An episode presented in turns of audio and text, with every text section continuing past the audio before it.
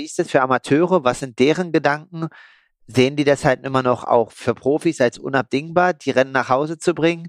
Oder ja, also was sind halt Gründe und was ist es für einen Amateur noch auch noch wert, ein Rennen nach Hause zu bringen im Gegensatz zum Profi? Oder ist es für den Profi überhaupt auch was wert? Oder geht es am Ende nur noch darum, ähm, ja, eins, zwei und drei? Und das ist eine relativ philosophische Frage, sage ich mal.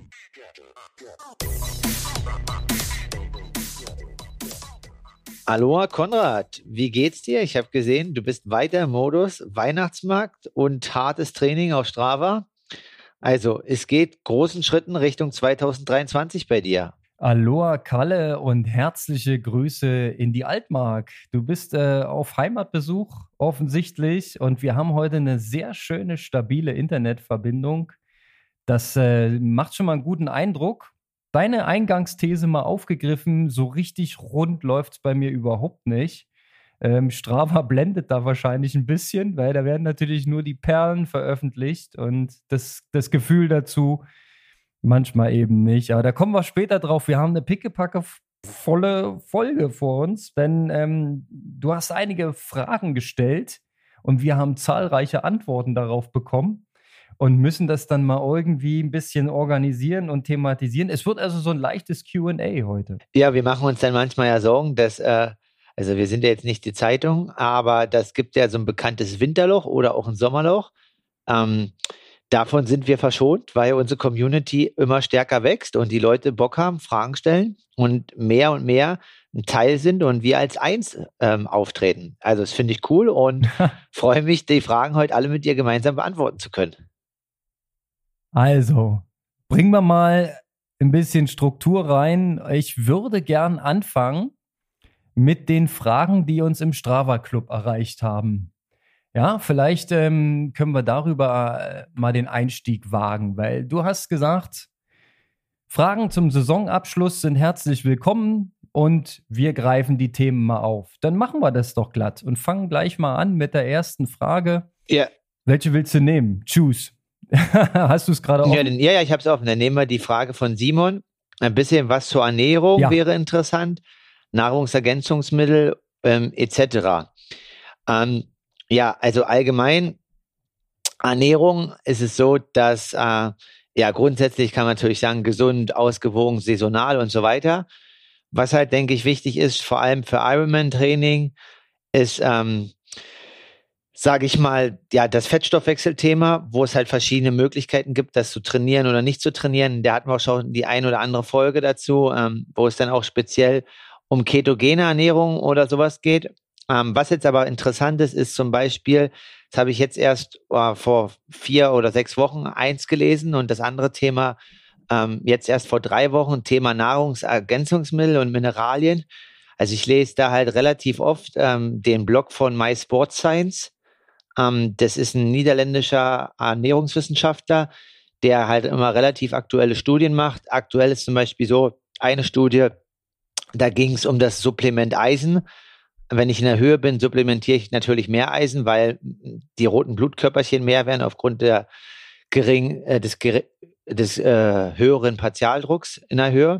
Oder gering, jetzt weiß ich jetzt nicht, muss ich jetzt nochmal nachschauen. Ähm, und da ging.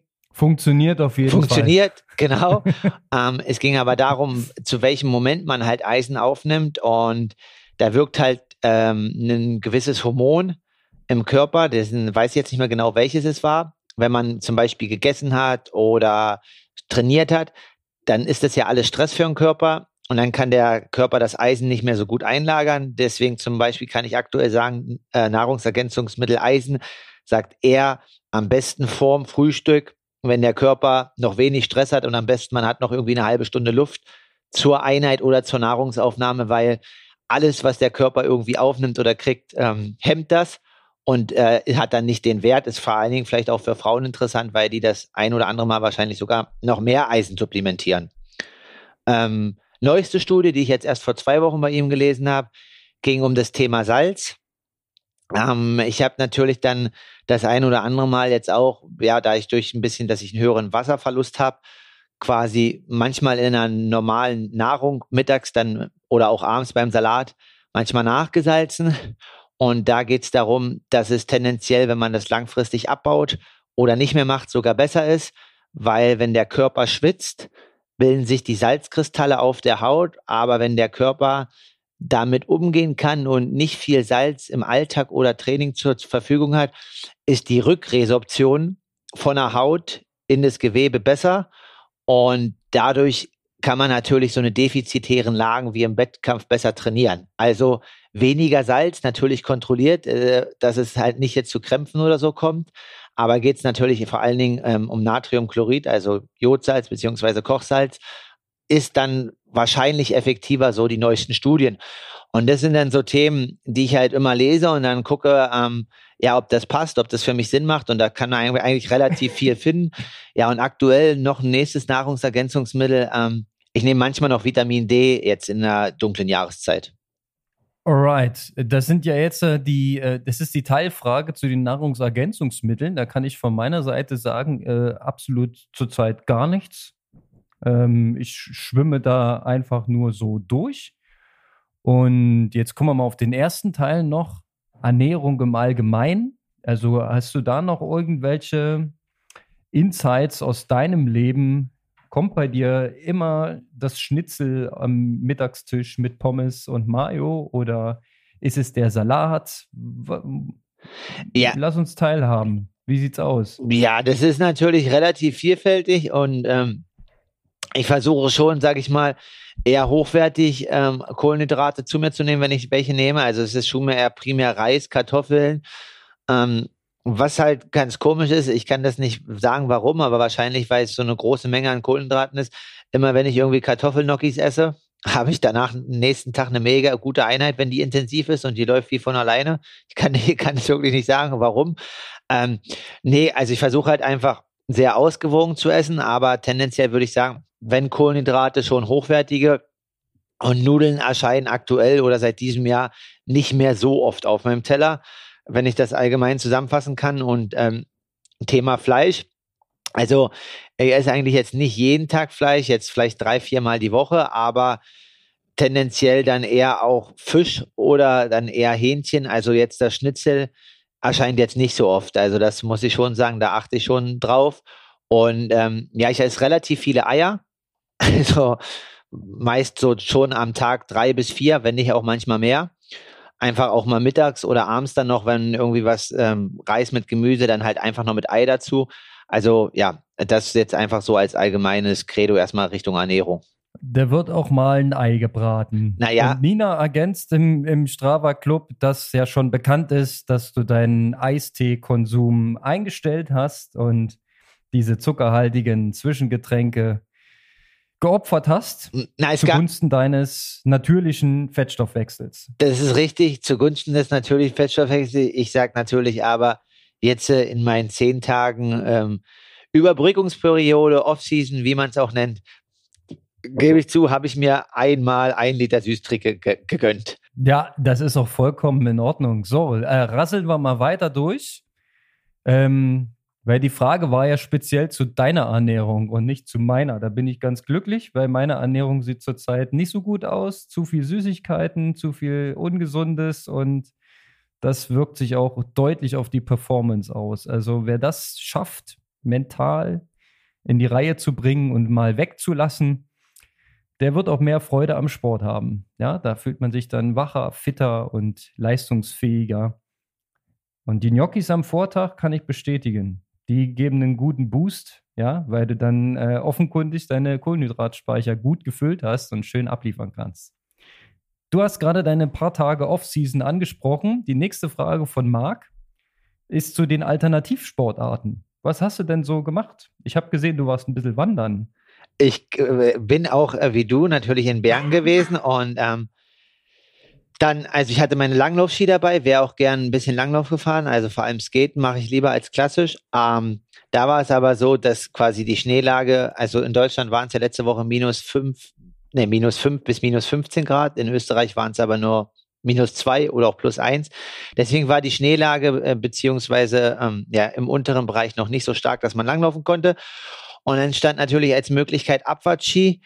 Da aber die Saison, die alte Saison quasi gerade abgeschlossen war und die neue ähm, ja, direkt vor der Tür steht, war das natürlich für mich so ein bisschen ein Zwiespalt, so dass ich einfach gesagt habe, okay, die Strukturen, denke ich, sind schon noch ermüdet, weil das war schon ein langes Jahr, auch bis Dezember. Und ähm, ich denke halt, dass man, wenn man Abfahrtski fährt, da vielleicht ein bisschen vorbereitet sein sollte und nicht gerade irgendwie aus Bahrain auch von einem 70-30 auf die Abfahrtspiste stellt.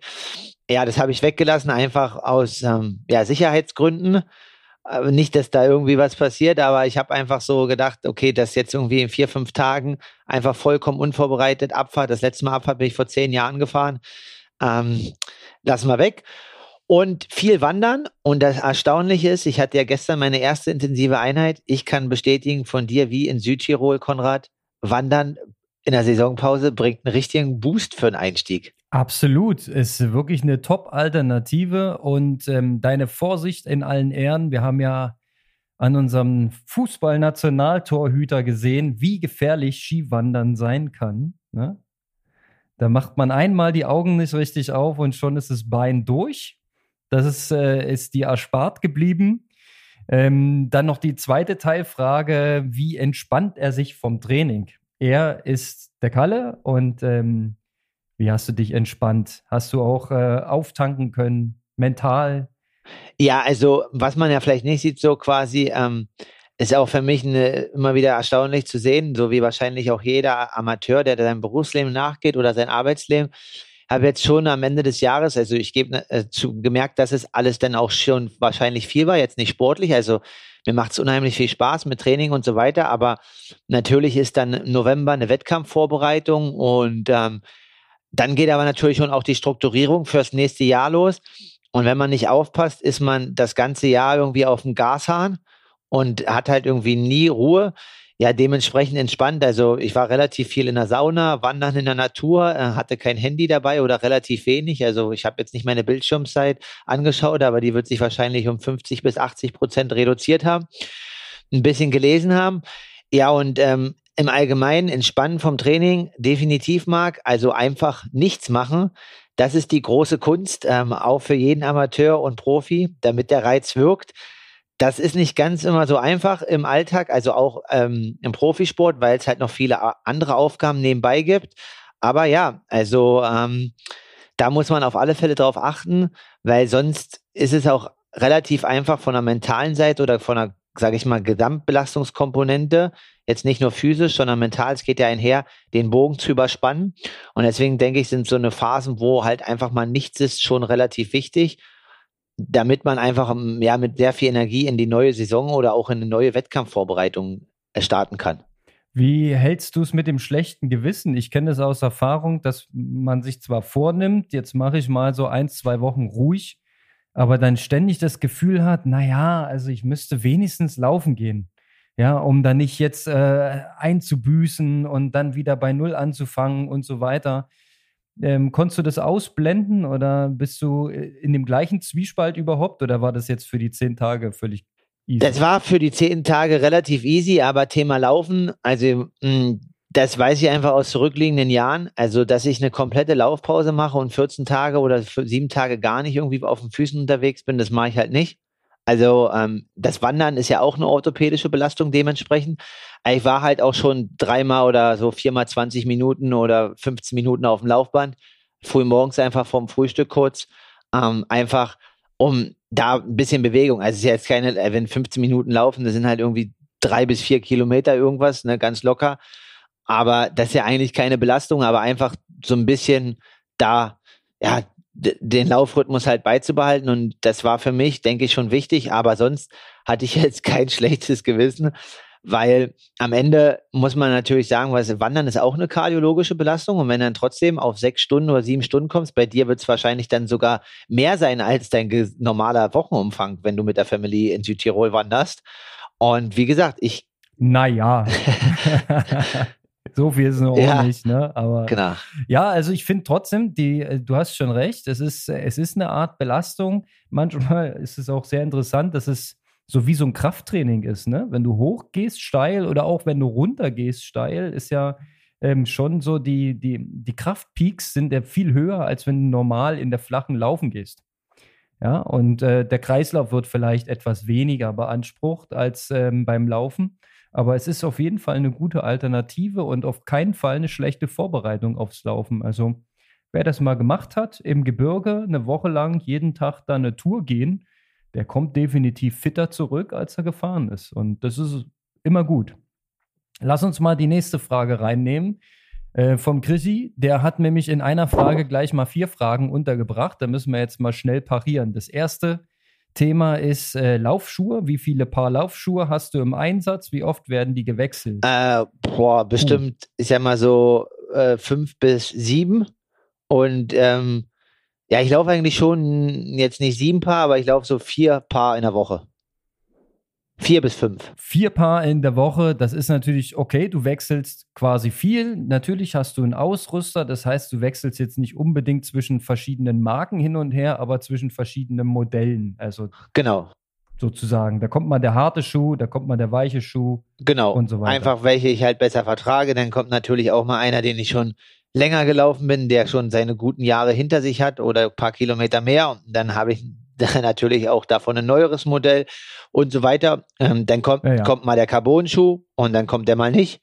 Genau, einfach in dem Sinne halt. Bei mir sind es tatsächlich drei Marken, die ich laufe und ähm, insgesamt sind es dann fünf oder sechs Paar. Und da zählt auch tatsächlich ein Carbon-Schuh mit dazu. Ich habe es schon mal erzählt, dass ich von dem meinem favorisierten Modell eins habe, was nur im Wettkampf gelaufen wird, dass der schön knackig und neuwertig bleibt. Und ein älteres äh, Modell, was dann auch im Training zum Einsatz kommt. Ja, wenn ich jetzt meine ähm, 15 mal eine Minute oder sowas da ähm, im Laufen absolviere, dann nehme ich gerne auch mal den schnellen Schuh.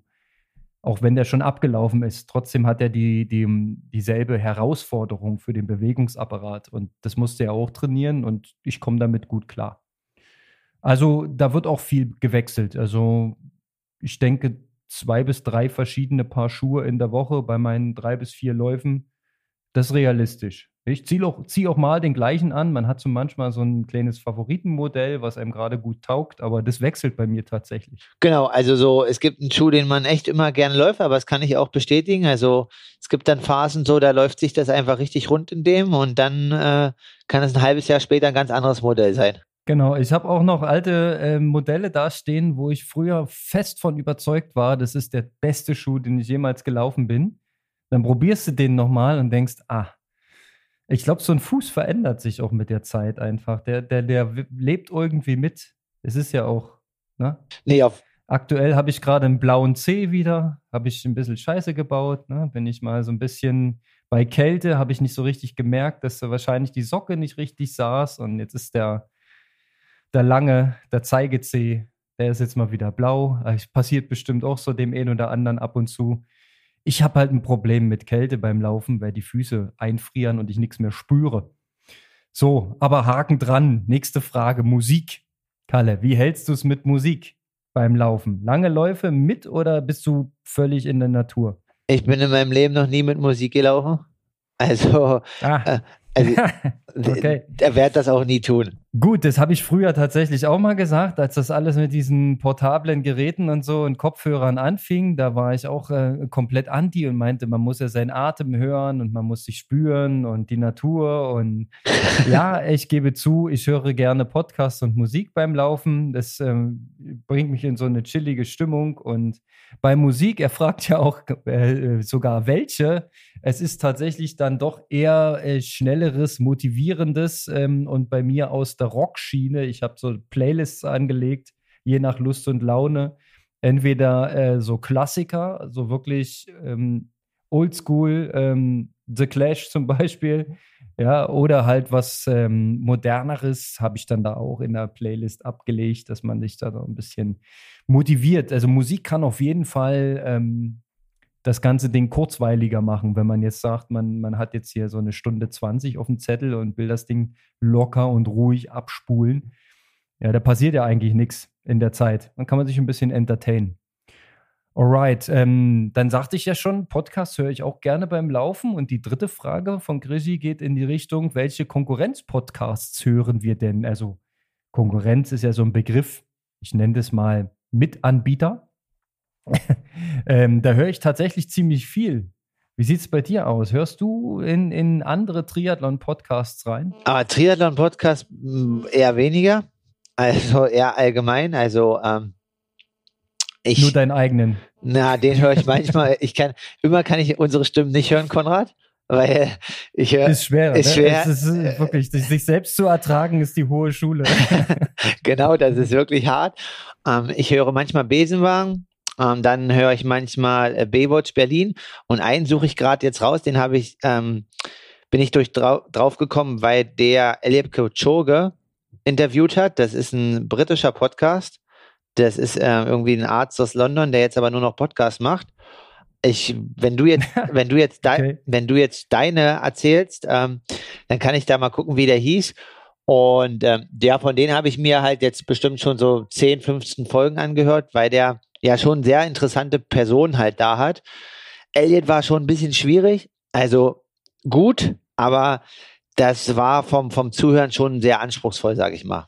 Ja, musst du halt genau hinhören, ne? Dann wegen der Sprache. Naja, genau. Klar. Also ich höre tatsächlich ähm, andere Triathlon-Podcasts, ähm, zum Beispiel von Trimarkt, hier dieses Carbon und Laktat oder auch ihren Trainings-Podcast Power and Pace. Aber es kommt immer drauf an, tatsächlich, wer ähm, den moderiert und wer dort spricht, weil man gewöhnt sich ja mit der Zeit an Stimmen. Und ähm, wenn die Stimmen mir nicht taugen, dann höre ich mir auch die Folgen nicht an. Ansonsten darf es auch gerne ein bisschen nerdy werden. Also ich höre mir die Coaches Corner an von ähm, Dr. Zeller oder jetzt Rösler. Fall. Ja. Und ja. oder ich höre ähm, von Björn Geßmann den Junk Miles Podcast gerne an. Also die sind sehr, sehr lang und sehr ausführlich immer, aber auch immer sehr in die Tiefe rein. Und wer da mal ähm, was Längeres braucht, ja, für zum Beispiel mal zwei Stunden Rolle, da kann man sich sowas mal reinziehen. Ist auch immer schön mit einem Thema äh, nominiert und wenn einen das Thema interessiert, dann kann man das da auf jeden Fall auch gut reinhören. Also ich höre mir das gerne an, was die anderen so zu sagen haben. Ich habe auch schon bei Pushing Limits reingehört, klar. Ähm, das habe ich auch. Oder ja, das andere ist YouTube, aber das kann man ja auch manchmal hören hier, wenn jetzt zum Beispiel Videos von, von Felix Henschel und so weiter, das geht, das gucke ich dann auf der Rolle. Äh, Versuche mich abzudaten, was die anderen an Videocontent so raushauen. Da ist ja auch öfter mal ein Senders dabei und so weiter. Ähm, ist jetzt ein bisschen über die Frage hinaus. Ja, aber ähm, egal. Machen wir Haken dran. Also da ähm, bin ich breit aufgestellt und lasse mich beim Laufen und vor allem auch beim Radlfahren bedudeln. Na, das macht mir Bock. Dann seine ähm, letzte kurze Frage: Wie ist der Status beim Klopp Merchandise? Ähm, ja, kann ich dir ganz offen sagen, es gibt Entwürfe, Thomas.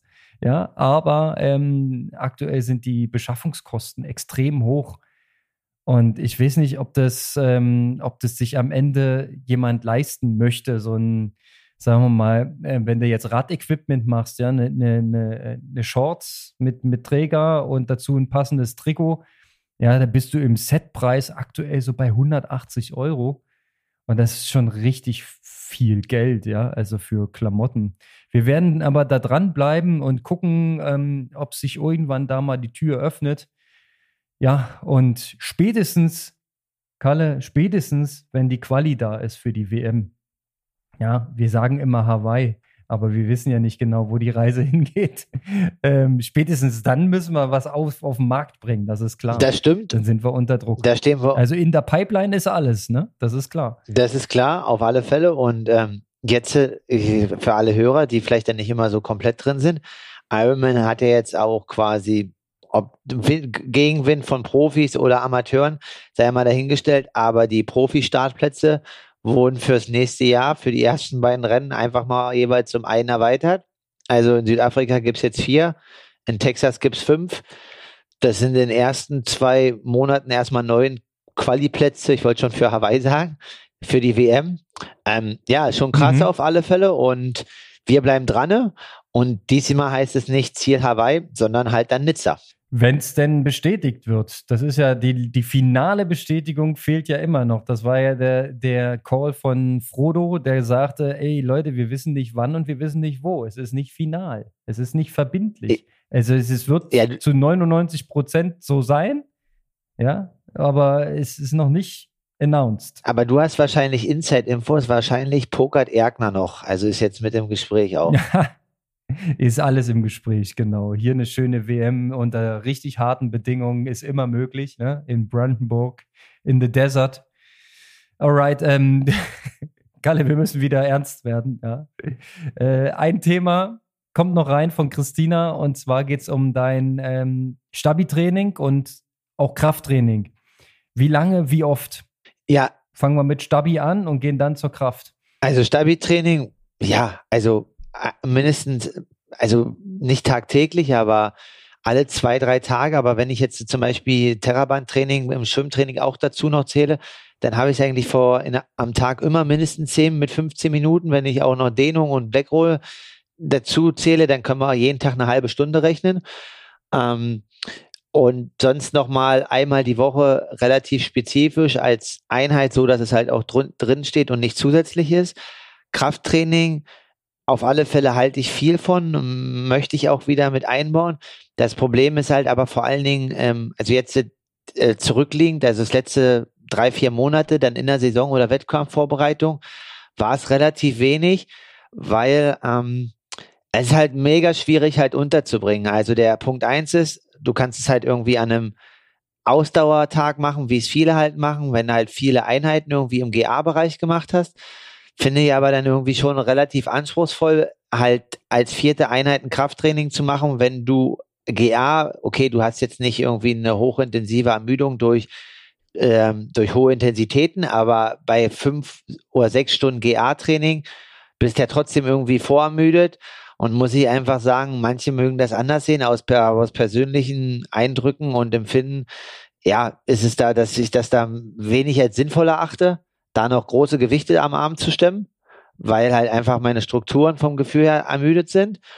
Und ähm, das andere ist halt, wenn man es halt, was ich dann auch teilweise gemacht habe, am Entlastungstag mh, hm, in einer ja, Wettkampfvorbereitung gemacht habe, wo dann auch die Intensitäten waren, hm, merke ich halt, dass ich nächsten Tag, wenn dann hohe Intensitäten eventuell im Lauf anstehen oder vielleicht auch im Schwimmen, auf dem Radfahren ist es nicht ganz, oder im Radfahren ist es nicht ganz so schlimm, aber das folgt meist dann erst am zweiten oder dritten Tag, dass ich halt mega steif in der Hüfte bin. Ja. Ähm, und da einfach so die Motorik durch den hohen Kraftreiz nächsten Tag einfach so verzögert umgesetzt habe. Deswegen ist das Krafttraining tendenziell im Winter mehr und im Sommer in der Wettkampfperiode deutlich weniger, wo es dann eher Richtung Stabi und allgemein geht.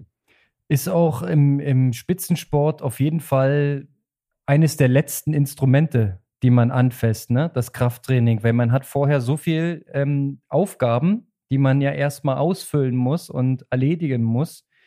Also ich meine jetzt tatsächlich speziell Krafttraining, also wirklich mit hohen Gewichten sauber arbeiten. Das ist ja kein Stabi. Stabi ist ja abzugrenzen davon. Ne? Aber ähm, dem wissenschaftlichen Stand äh, kann man so beurteilen mit, es ist umstritten ja, ab, äh, ab wann es wirklich Sinn macht, noch Krafttraining ins Training einfließen zu lassen. Und da hängen natürlich diese Umstände, die du gerade genannt hast, vordergründig mit als Argument drinnen. Ne? Wenn man eh schon so eine hohe Gesamtbelastung hat, dann ist die Gefahr, dass man einen negativen Effekt erzielt, sprich ähm, eine Verletzung, äh, sehr, sehr groß einzuordnen. Und der Nutzen, der ist halt umstritten. Ja, wie viel jetzt in einem Ironman-Triathlon die Komponente Krafttraining am Ende ausmacht. Ja? Das ist ähm, ab, ab, äh, völlig abzugrenzen vom Stabi-Training. Da ist man sich vollkommen einig. Das ist ähm, absolut wichtig. Und ähm, wer auch unsere Montagseditionen jetzt gehört hat von Marcel und Micha, der wird ähm, wissen, dass Marcel Verfechter ist vom Stabi-Training und auch empfiehlt vor Laufeinheiten oder vor ähm, intensiven Radsessions immer eine, eine Art Stabi-Training zu machen, um den Muskel vorzubereiten, um die Spannung da erstmal reinzubringen und so weiter.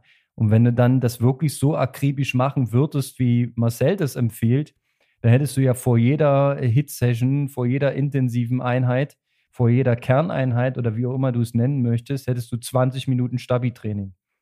Ja, und er hat ja auch irgendwann mal ins Spiel gebracht, dass das Thema ein Viertel deiner Trainingszeit sollte Stabi-Training sein. da reden wir noch nicht von Kraft. Das käme dann ja, ja. noch on top. So, jetzt, jetzt habe ich schon angeteasert, diese Montagsfolge yeah. ähm, mit, dem, mit dem Krafttraining. Die wird übrigens auch sehr, sehr fleißig gehört. Da ist äh, das Ziel, ähm, die, die Trainingswoche im groben Raster vorzugeben, äh, wie Marcel sie empfehlen würde als Coach. Und ähm, auch da erreichen uns Fragen zu. Ja, weil natürlich ja, Training und Trainingswissenschaft und Trainingsempfehlungen, die sind natürlich nie so ein eindeutig zu verstehen. Und da hat uns der Thomas eine Nachricht geschrieben. Erstmal Grüße ähm, an dich. Da geht es vorrangig um dieses Hit Training, hochintensive Trainingseinheiten und um dieses 80-20-Prinzip. So, und da äh, ist, lese ich aus der Frage heraus ähm, die Abgrenzung, die Schwierigkeit. Ja, was ist Hit? Wie zählt man das? Und was meint diese 80-20-Regelung oder 90-10, wie auch andere ähm, sagen? Und da muss man mal kurz beim Urschleim anfangen. Was ist denn für dich Hit Training, Kalle? Wo, wo würdest du das einordnen? Was meinst du jetzt äh, quasi? Äh, also. Ab, ab wann ist Hit Hit? Ist, äh, ist Schwelle Hit oder Überschwelle oder über über? Na, über über ist schlecht, weil, äh, weil ja. dann deine Laktatbildung zu stark steigt. Das wollen wir nicht. Ähm, also bei mir geht es eher darum, dann VO2 Max, das andere, was du jetzt vielleicht beschreibst, Hit, Hit, Hit, äh, über richtig knallhart, ist dann vielleicht eher ähm, so eine Art Sprinttraining. Also ich sag mal, jetzt von Laktat, ja, vielleicht bis ah, vier, über vier bis acht, vielleicht bis neun Millimol. Wenn es dann Richtung 12 oder 13, 14 geht, was ich auch schon mal geschafft habe, dann ist das nicht unbedingt förderlich. Naja, das ist halt, ähm, ich glaube, hier steckt drin dieses Trainingsmodell polarisiert. Ja, das war ja ähm, viel auch in diesen ganzen YouTube-Videos erklärt und war äh, ein gewisser Hype. Ja, ist es auch nach wie vor. Und dass es sinnhaft ist, haben ja ähm, wesentliche Studien, äh, nehmen wir mal die von Ronestadt zum Beispiel, der hat ja diese 30-30-Intervalle oder 30-15, ja, wo quasi kurze, hochintensive Belastungen von kurzen Pausen gewechselt werden und das Ganze dann in Sets umgesetzt wird, ist äh, Klassiker auf dem Fahrrad, ja, als Trainingsform.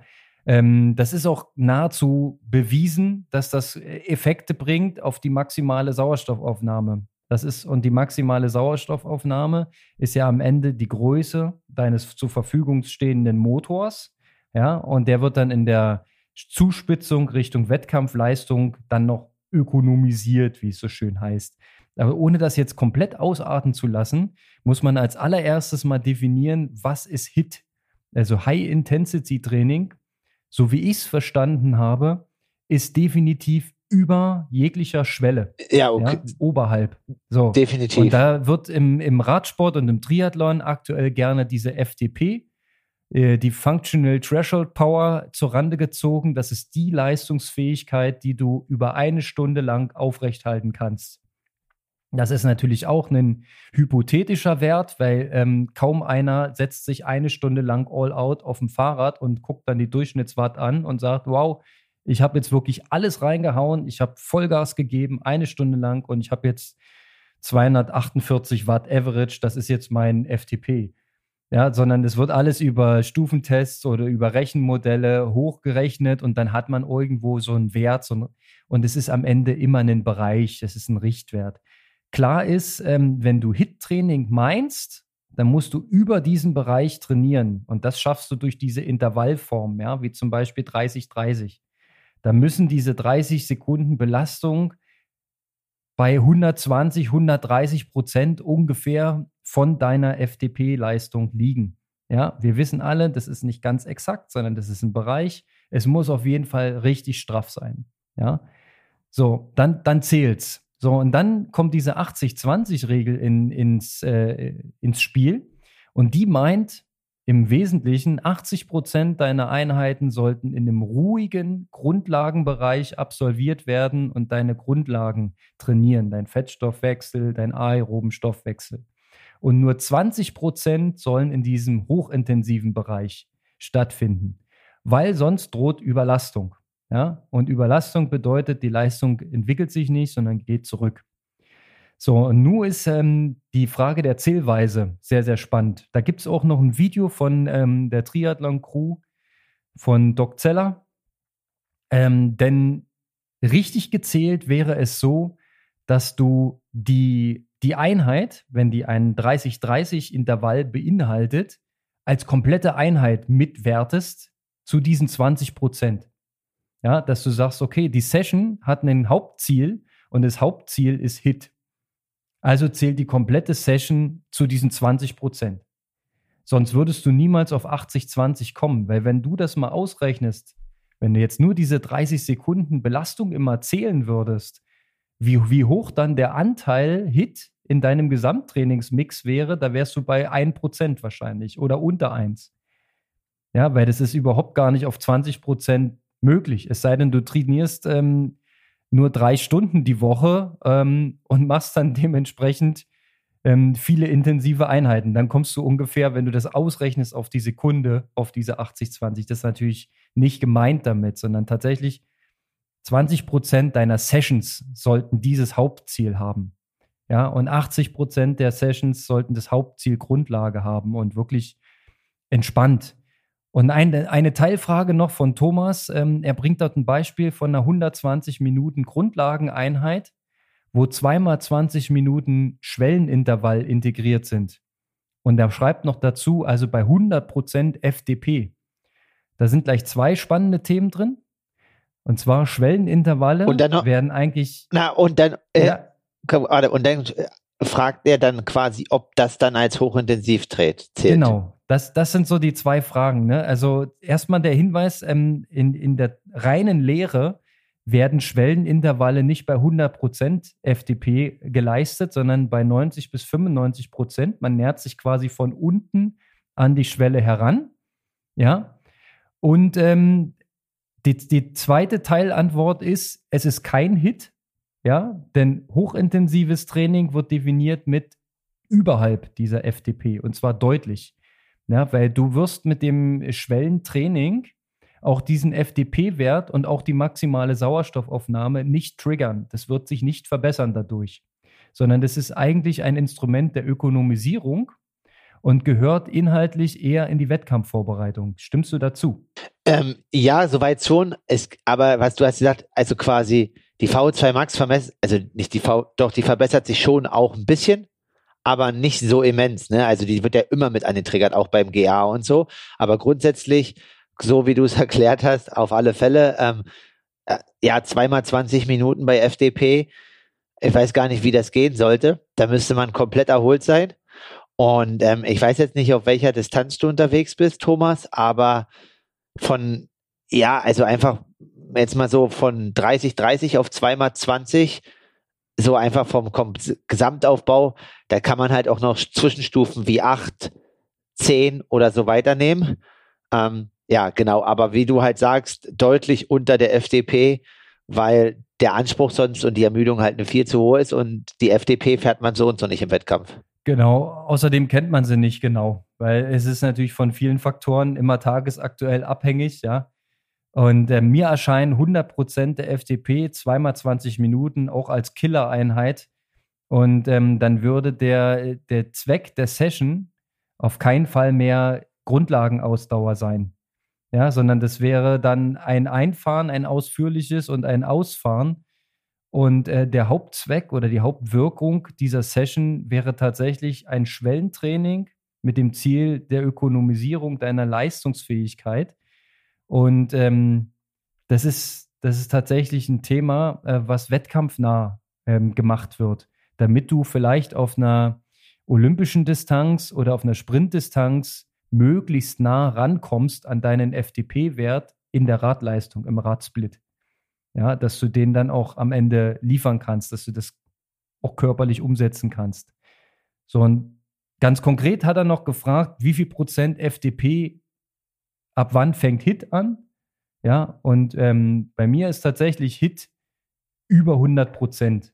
Ja, weil über 100 Prozent weiß ich genau, ähm, da, da passieren stoffwechselseitig Dinge, die den Körper in die Richtung bringen, dass er sich adaptieren muss ähm, und den Motor vergrößern muss. Und das ist das Ziel von diesem polarisierten Ansatz. Einerseits die Basis stärken, macht auch den Motor größer. Andererseits ähm, über die 100% Leistungsfähigkeit gehen, um entsprechend die maximale Sauerstoffaufnahme noch zu erhöhen.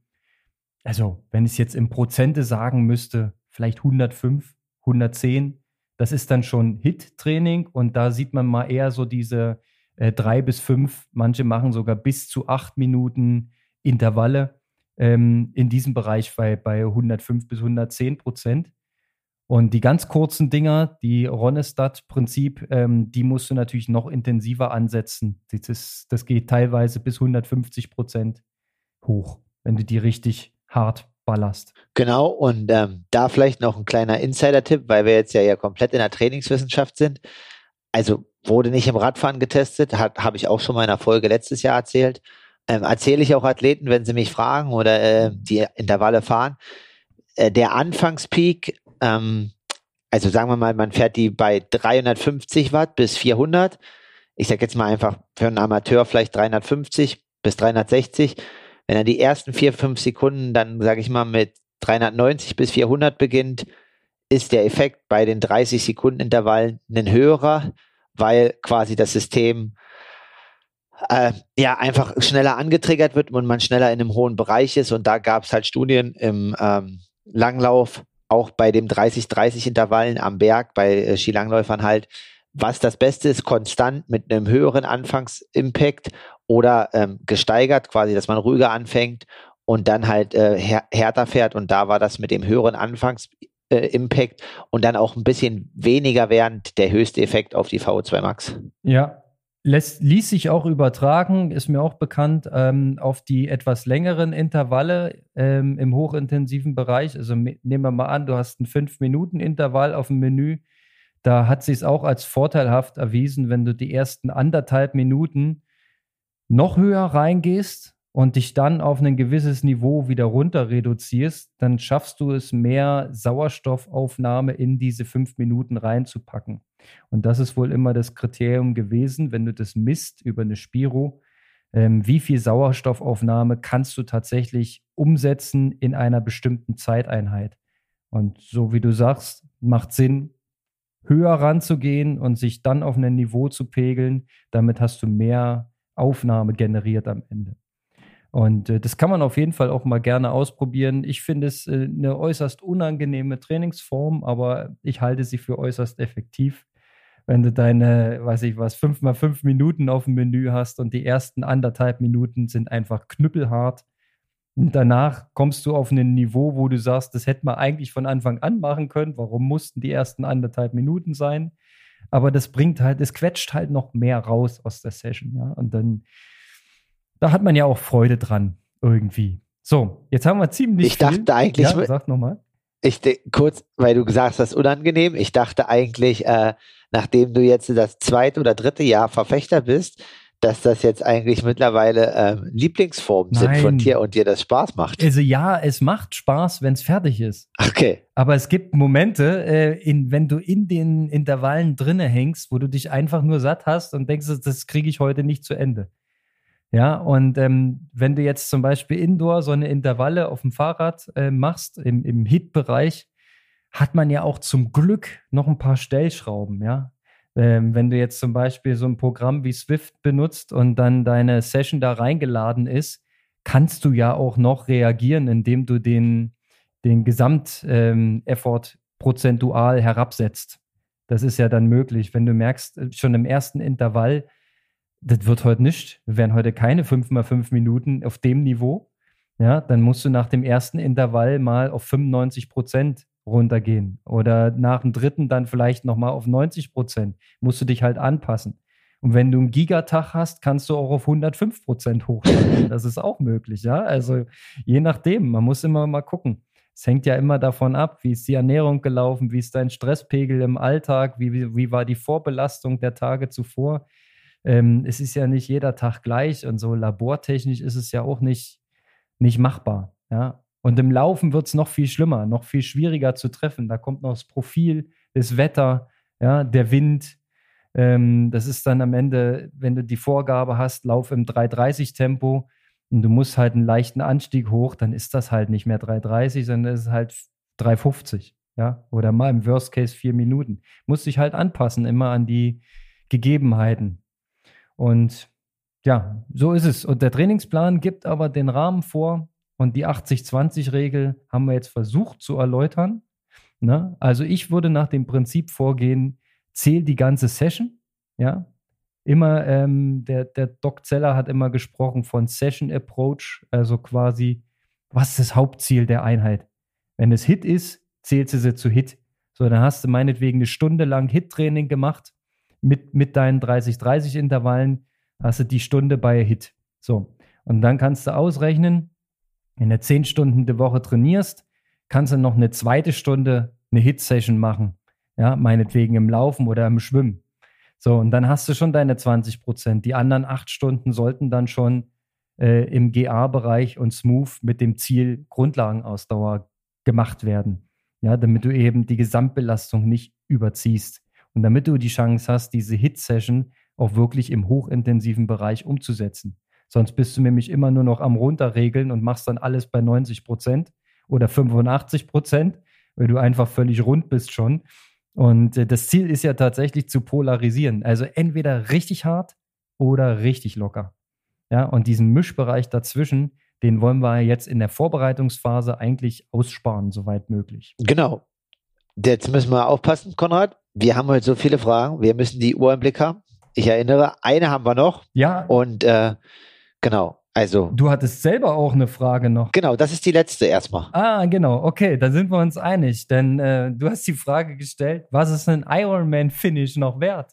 Das ist eine sehr, sehr interessante Frage. Na, die Frage ist halt mir einfach nur im Kopf gekommen, weil ähm, ja du ja dann quasi einfach letztes Jahr, nicht letztes Jahr, letzte Folge meintest quasi, wo da haben wir über Bahrain gesprochen, sehr ausführlich, haben das Rennen analysiert es sind auch noch mal ein paar neue Punkte jetzt aufgetreten mit bisschen Abstand. Ähm, aber du meintest ja natürlich als Profi steigt man vielleicht dann auch aus und macht das nächste Rennen, also so wie das früher die äh, Russen dann einfach auch gemacht haben im Weltcup, jedes Wochenende irgendwo anders ähm, und neues Rennen und so weiter. Und da hat sich einfach für mich so im Gedanken, okay, ähm, also ich bin auch schon in Ironman nach Hause gewandert dieses Jahr in Kanada also ich hätte so und so nach Hause gemusst und natürlich hätte ich 20 Minuten vorher in der Wohnung sein können, aber äh, und da ist einmal die Frage gewesen, ähm, ja, ist das für, wie ist das für Amateure? Was sind deren Gedanken? Sehen die das halt immer noch auch für Profis als unabdingbar, die Rennen nach Hause zu bringen? Oder ja, also was sind halt Gründe und was ist es für einen Amateur noch auch noch wert, ein Rennen nach Hause zu bringen im Gegensatz zum Profi? Oder ist es für den Profi überhaupt auch was wert? Oder geht es am Ende nur noch darum, ähm, ja, eins, zwei und drei. Und das ist eine relativ philosophische Frage, sage ich mal. Definitiv. Und da musst du unterscheiden zwischen dem Profi und dem Age-Grupper. Weil der Age-Grupper, der hat ein oder zwei Ziele im Jahr und setzt dort alles auf die Karte. Ja, und ähm, da ist das Finish natürlich das große Ziel. Ja, und wenn es jetzt nur ein Rennen im Jahr ist, du machst meinetwegen Ironman Frankfurt, hast dich da angemeldet, fieberst seit drei Jahren drauf hin, dann musst du das irgendwie ins Ziel bringen, ja, mit Hängen und Würgen. Und da geht man auch manchmal so einen Weg, der dann vielleicht nicht ganz gesund ist, hundertprozentig, ja, wenn, wenn man das Ding dann unter Schmerzen zu Ende läuft oder auch wandern muss und so weiter. Das hat natürlich einen ganz anderen Stellenwert an der Stelle, ähm, weil du möchtest das Finish, du möchtest den, den, die Herausforderung bewältigen und am Ende die Medaille umgehangen bekommen. Der Profi hat ja eine ganz andere Herangehensweise. Das ist, äh, du musst auf Ergebnis gehen. Ja? Du musst quasi die Rahmenbedingungen mit einbeziehen und dann schon ans nächste Rennen denken.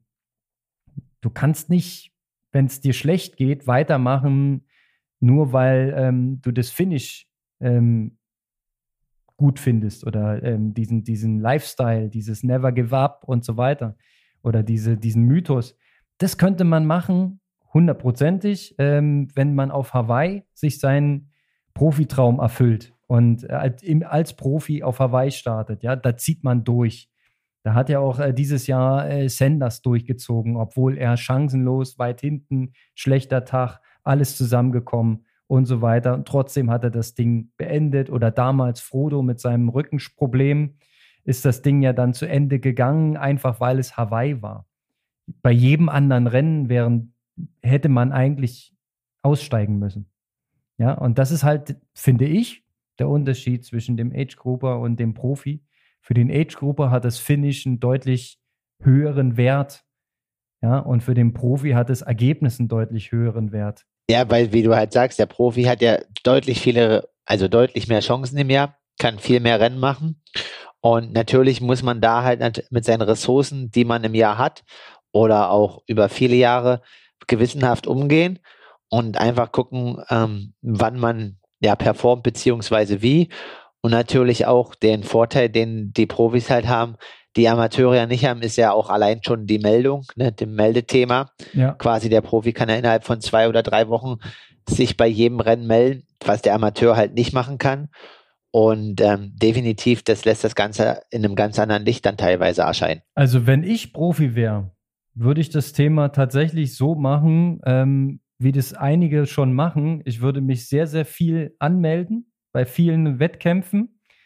Und damit ich quasi Reaktionschancen habe, wenn das Training quasi gut läuft, dann wird Plan A verfolgt. Wenn das Training eine Unterbrechung hat und man merkt, ich brauche noch drei Wochen länger, dann meldet man sich dort wieder ab und geht auf Plan B. Wenn man dann in dem Rennen drin ist und es läuft taktisch, sagen wir mal, bescheiden und man merkt, hier werde ich heute nichts, ja, dann steige ich aus und versuche es eine Woche später nochmal. Das ist natürlich am Ende ähm, auch eine Kostenfrage, wenn es jetzt, wenn du dann überall hinreisen müsstest. Ja, das ist natürlich zu bedenken. Aber wenn man so eine kleine European Tour macht und sich dann da überall anmeldet und dann guckt, wie, wie man selber für sich als Profi die besten Ergebnisse einsammeln kann. Ja, am Ende guckt doch keiner mehr drauf, wo du mal ausgestiegen bist, sondern da, wo du mal auf dem Treppchen standst. Das ist am Ende das, was hängen bleibt und das musst du erreichen. Ja, so funktioniert das Business. Und da wäre ich jetzt nicht so kritisch, aus meiner Perspektive und würde sagen, ja, guck, der ist da ausgestiegen. Und auch noch aus taktischen Gründen. Der hätte ja ruhig noch zu Ende laufen können. Nee, hätte er nicht. Wenn er Profi ist, muss er sich die Körner sparen und muss eine Woche später nochmal antreten. Und da überlegst du dir, ob du auf Platz 14 noch den Halbmarathon zu Ende knüppelst oder ob du nicht nächste Woche lieber Top 3 versuchst. Ja, auf alle Fälle. Macht auf alle Fälle Sinn aus der Perspektive. Das, das ist halt ein großer Unterschied. Ich denke halt. Unterschied zwischen Profisport, ja. Ja, und auch, und auch natürlich, wie du halt sagst, die Zeitphase, ne? Hawaii, Oktober oder irgendein Rennen im November, Dezember, wo dann vier Monate Luft sind. Ähm, Du musst dann natürlich das auch bringen. Also es gibt ja Athleten, die, die haben dieses Jahr, glaube ich, fünf oder sechs DNFs, haben aber auch schon große Rennen gewonnen. Das ist dann natürlich die, die Frage. Ähm, also mhm. ein Rennen im Jahr kann man ja schon nach Hause bringen. Ähm, genau. Ja, wenn halt gar nichts zusammenläuft, ist natürlich auch schlecht. Es, man, man spricht ja auch manchmal hier von dieser mentalen Barriere. Ne? Wenn du einmal ein DNF gemacht hast, dann fällt es dir die nächsten Male leichter. Und das ist ja dann auch eigentlich kein guter Trend, wenn du ähm, quasi dann zu schnell ein Rennen weggibst.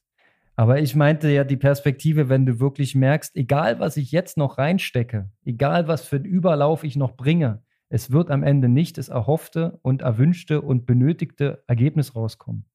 Dann muss man eigentlich die Klarheit haben oder am Streckenrand jemanden, der mitrechnet, der dann sagt, das macht keinen Sinn. Idee. Ja, das ist, ähm, Du kannst dich heute hier noch verheizen und drei Prozent deiner Form verballern. Ähm, aber wäre besser, die Körner zu safen und äh, nächste Woche XY zu starten. Ja, so. Ähm. Das ist, ist auch nicht schön, die, die Erkenntnis, aber das bringt halt dieses Business, dieser Profisport da mit. Ja, und äh, gerade wenn jetzt hier ähm, PTO-Tour und 73 und dann doch noch Langstrecke und alles durcheinander, ähm, und du überall gucken musst, wo kannst du denn überhaupt was reißen, wo kannst du denn überhaupt ähm, als Profi dich positionieren und deinen, dein, deine Erfolge verbuchen. Ja, auf alle Fälle. Also mit der Zunahme und der Dichte der Rennen nächstes Jahr. Also gefühlt kommen ja auch jetzt jede Woche ein neues Challenge-Rennen in Frankreich raus. Also äh, es gibt jetzt, glaube ich, drei oder vier Rennen. Also du hast auf alle Fälle recht. Es gibt so viele Rennen nächstes Jahr. Es gibt mehr Athleten, aber auch die Rennen nehmen zu. Und da muss man natürlich dann schon einfach gucken, wie, was, wo Sinn macht und dass man halt das am besten einteilt. Ja. Genau. Ähm, da haben wir ja die Frage eigentlich durch und dann äh, haben wir ja eigentlich nur noch zwei Sachen. Dann ist unser, unsere Folge heute auch schon ganz schön pickepacke voll. ähm, ja, schieß los. Was haben wir noch für zwei Sachen? Eine Sache weiß ich. Also ähm, eine Sache ist quasi, wir haben viele, viele Teilnehmer bei unserem Gewinnspiel meines Wettkampfanzuges der Saison 2022. Und äh, für alle Hörer, die Folge wird ja am Freitag um 17 Uhr ausgestrahlt. Um 20 Uhr am 23.12. geben wir auf unserem Instagram-Kanal den glücklichen Gewinner bekannt. Alright. Da wird oh. in irgendeiner Art und Weise wird das gelost. Das werden wir hinkriegen. Genau. Und dann ähm, ja, könnt ihr euch darauf freuen. Wir haben dann demnächst, ich weiß nicht, ob es noch, also wir haben ihn dies Jahr noch als Gast, aber vielleicht erscheint er dies Jahr oder nächstes Jahr, dann müssen wir unseren Mann im Hintergrund fragen, wie es aussieht mit den Schneiden. Ich würde sagen, einen der aktuell schnellsten oder ja, sage ich mal, sich anbahnendsten, schnellsten Mitteldistanz-Triathleten in Deutschland zu Gast und darauf freuen wir uns. Ja, das wird ähm, ein spannendes Gespräch. Du willst die Katze nicht aus dem Sack lassen, ne? ist aber in Ordnung, dann heben wir uns das noch auf. Ähm, ja, cool, da, da freue ich mich drauf. Es bin, ich, bin ich selber sehr, sehr gespannt und endlich mal wieder ein guter Anlass, ähm, unseren eigenen Podcast zu hören. Genau, in dem Sinne. ähm, ja. Hast du noch was, Konrad? Ich habe gerade noch mal ein bisschen rumgeklickt hier in unserem Strava-Club. Ähm, es ist wirklich, wirklich, wirklich erstaunlich, dich nicht in der Top 10 zu haben, aber das war die ruhige Woche, ne? Und Wandern zählt ja nicht bei Triathlon mit rein. ja, und Yoga auch nicht. Yoga auch nicht, nein. Das kommt alles on top. Ja, hier wird nur knallhart in Schwimmen, Radfahren, Laufen gewertet. Ja, und da war hier dein ähm, Kumpel Fabi Eisenlauer. Der war wieder sehr, sehr fleißig. Der ist gut im Training, gut im Saft. Ne? Und ansonsten die üblichen Verdächtchen. Ich sehe Sven Wies, ich sehe die Nina, die fährt wieder viel Fahrrad. Naja, alle fleißig am Arbeiten. Hier, Christian Pfeiffer aus Dresden, auch fleißig.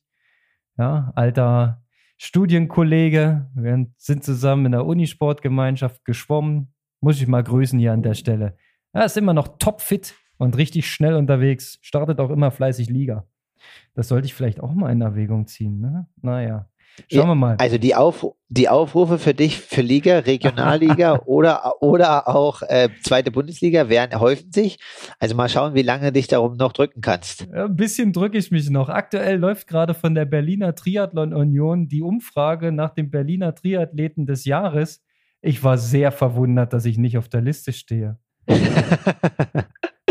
Aber Flo Seifert steht drauf, habe ich gesehen. Ah, da stehen alle drauf. Chris Riedrich steht auch drauf.